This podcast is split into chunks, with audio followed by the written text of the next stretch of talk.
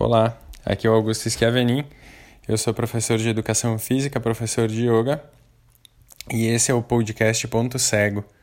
E hoje a gente vai falar sobre amor aos fatos. Platão criou um conceito que, quando a gente reflete sobre ele, sobre a possibilidade de uma vida perfeita, sobre a possibilidade de um momento ou alguma condição que se aproxime dessa perfeição, que seja essa perfeição, é, se torna frustrante. Então, é, para ter recursos e para viver uma vida melhor, com mais satisfação, a gente precisa procurar alguns conceitos, algumas coisas que façam sentido para nós e que sejam um pouco mais coerentes com a nossa vida. Então, a, a busca pela perfeição, ela é quase antagônica à busca pelo auto-melhoramento ou auto-aperfeiçoamento. Então, a busca pela perfeição, ela não só é um caminho é, sem fim, mas ela é um alvo muito distante, ela é um alvo muito longe.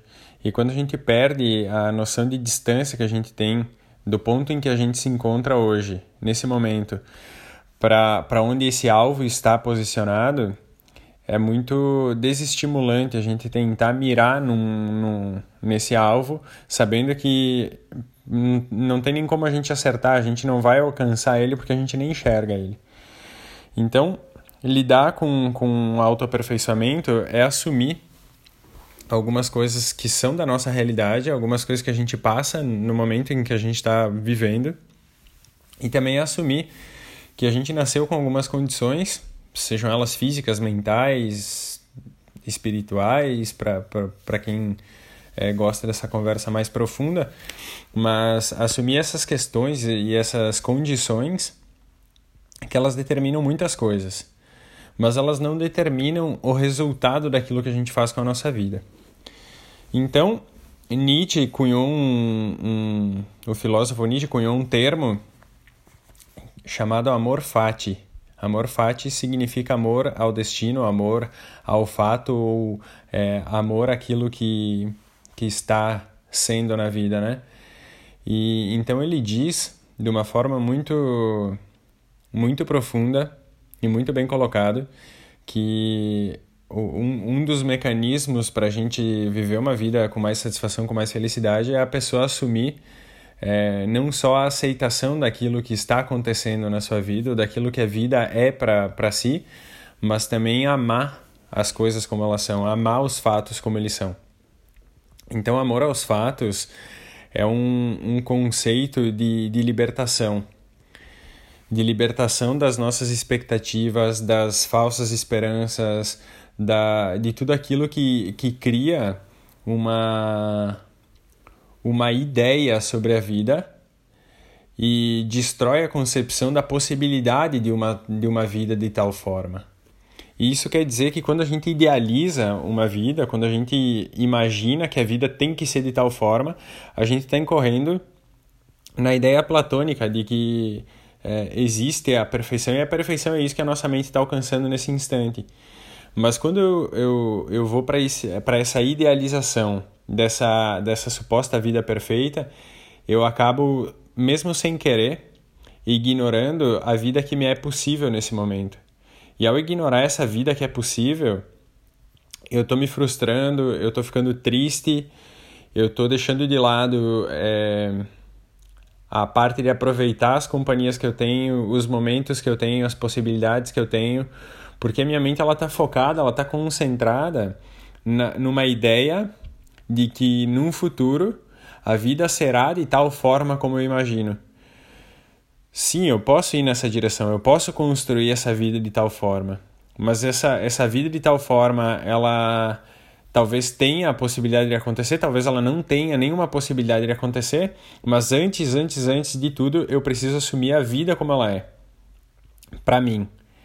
E assumir a vida como ela é para mim é assumir que eu tenho essas limitações, que eu tenho coisas que talvez eu nem consiga alcançar na vida e que sim, eu tenho desejo sobre isso. É, é assumir que eu tenho possibilidades e não tenho possibilidades e que reconhecer tudo isso é maturidade. Maturidade no sentido de, de, de deixar de ser aquela criança sonhadora e, e, e que cria certas, certas ilusões a respeito do, do mundo é, a ponto de considerar que, que as coisas são 100% do tempo maravilhosas, ou 100% do tempo felizes, ou 100% do tempo é, qualquer coisa boa que seja, e a gente acaba ignorando o fato de que as coisas não são assim. A realidade como ela é para cada um de nós, ela é, é, ela tem um sofrimento inerente, ela tem uma dor inerente, ela tem um pesar inerente que faz com que a gente não se sinta bem naquele momento. E, e se tornar maduro é reconhecer esses momentos e recebê-los afetuosamente.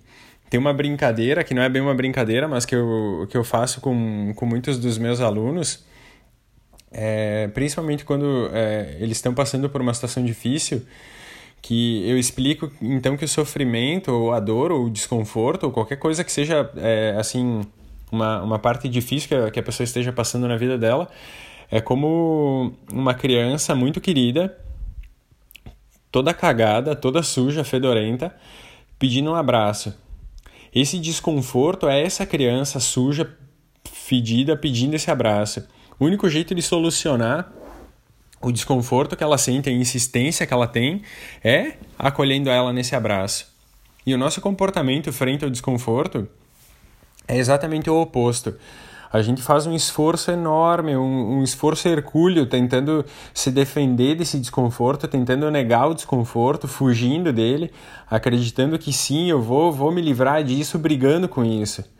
E eu não me dou conta que para nutrir essa briga, nutrir esse atrito, e aí a gente vai para uma questão física que o atrito ele só é possível quando as coisas estão muito próximas.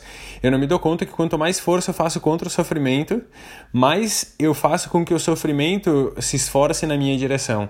Então é como se eu tentasse me defender dessa criança é, suja, colocando a mão na testa dela. O único objetivo dela é ganhar um abraço meu, é ter esse abraço comigo. Então eu vou me, tentar me proteger dela, ela vai fazer cada vez mais força.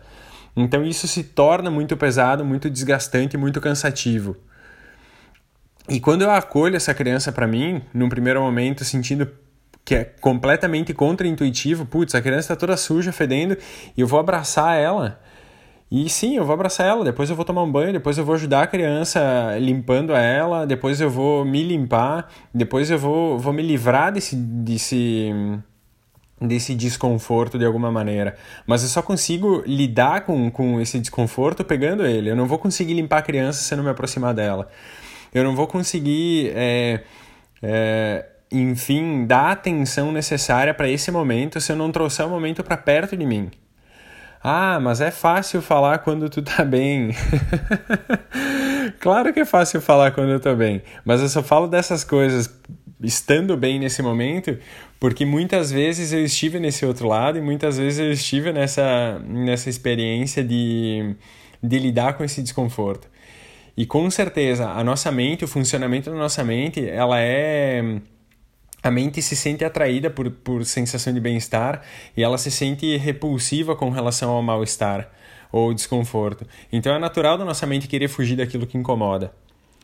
E por isso que eu falei que, que parece até um pouco contraintuitivo em direção ao sofrimento. Sim, o sofrimento é inerente à vida. Vai adiantar eu fugir dele? Ele vai continuar aí. Ele vai continuar propiciando que eu tenha uma experiência com ele. Então, o exercício do amor aos fatos, de não só aceitar as coisas como elas são para cada um de nós, mas de amar as coisas como elas são, porque tanto no desconforto quanto no prazer, é, é isso que me torna grande, é isso que me faz crescer, é isso que me amadurece. E uma vez que eu estou brigando contra o desconforto, eu estou assumindo uma postura de criança. Criança não no sentido de que eu abandonei a minha criança interior ou eu estou vivendo a vida do adulto rígido, sem graça. Não é isso. É, é o comportamento da criança no sentido de que ela não enxerga que a vida tem isso. Ela ainda não tem maturidade suficiente para entender que a vida tem um grau de responsabilidade, um, um preço para cada conquista e essa dinâmica toda. Então, assumir esse papel de maturidade é sim defender que essa criança ela pode ser feliz ali dentro, dentro de, de cada um de nós, mas é, o, o, a gente precisa ter essa, assumir essa responsabilidade do preço que, que a gente paga por cada coisa, é, da responsabilidade que a gente tem sobre a própria vida, sobre a própria saúde. Isso é intransferível. Então, amar os fatos como eles são, amar a nossa vida como ela é, determina, possibilita que a gente construa a vida que a gente quer para cada um de nós, a vida que a gente é, escolhe viver. E isso parece ser muito louco, né? Porque a gente está falando em aceitar a vida como ela é para construir a vida que a gente quer.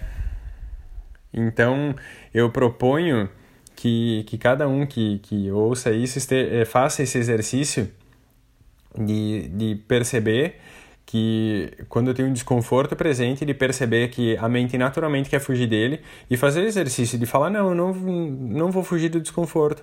Tá doendo, tá incomodando, tô triste. É olhar para isso e falar, sim, eu tô triste. E eu vou ficar com essa tristeza porque essa tristeza nesse momento ela é minha essa tristeza nesse momento, ela, é, ela precisa da minha companhia. Esse desconforto nesse momento precisa da, da minha companhia. Essa dor, seja uma dor física, nesse momento eu preciso da minha companhia. Precisa da minha atenção, do meu acolhimento. E sempre quando a gente tenta fazer o, o, o esforço contrário, é, além de ser muito desgastante, é muito provável que a gente fique mais tenso, que o desconforto piore, porque assumir que essa criança suja e fedida está querendo um abraço e a gente assumir esse abraço, oferecer esse acolhimento a ela, acalma ela. E acalma a nós também, porque a gente para de fazer um esforço enorme contra alguma coisa que invariavelmente vai acontecer. O desconforto ele não vai aparecer porque eu estou evitando, ele não vai desaparecer porque eu estou evitando ele.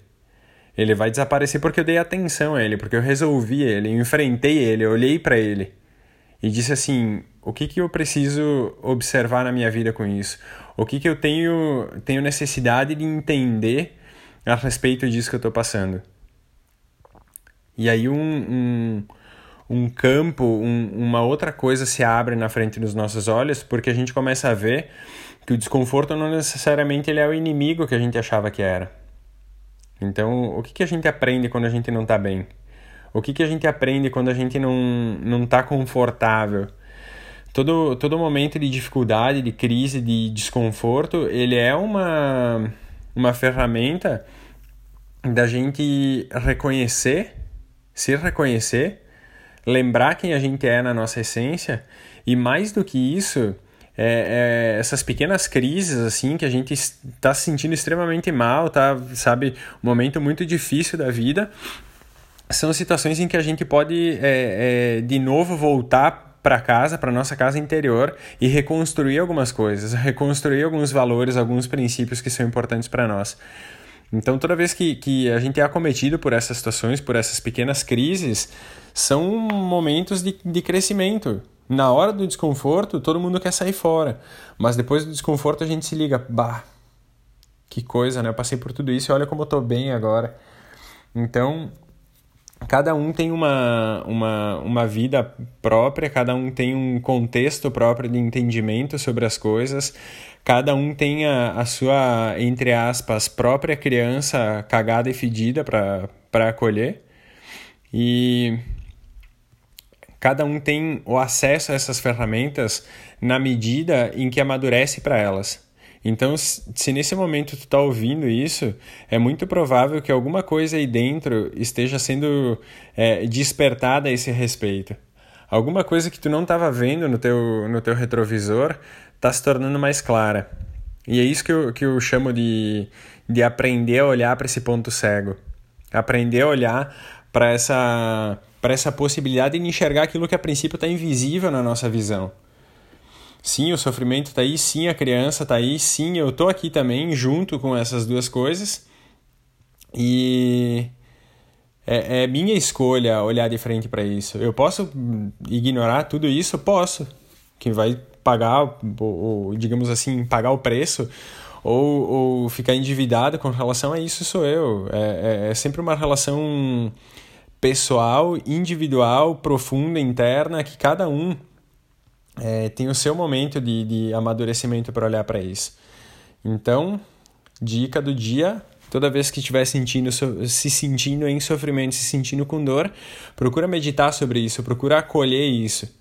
E, e, e sentir que esse desconforto ele toma forma dessa criança suja na tua frente e se perceber fugindo dessa criança, se perceber brigando com essa criança para que ela se afaste de nós e a gente fazer o exercício de trazer ela para perto, de acolher ela, de acolher ela perto do nosso peito, que é um lugar agradável, confortável, quente, onde os nossos braços consigam envolver essa criança e oferecer aquilo de mais puro e sensacional que a gente tem, que é o nosso amor. E aí depois que fizer isso, me conta como é que foi a experiência. Espero que a reflexão tenha sido é, valiosa para vocês e eu espero que vocês se sintam é, de fato abraçados por essa, essa criança que conversa com vocês aí, tá? Se cuidem e um abração.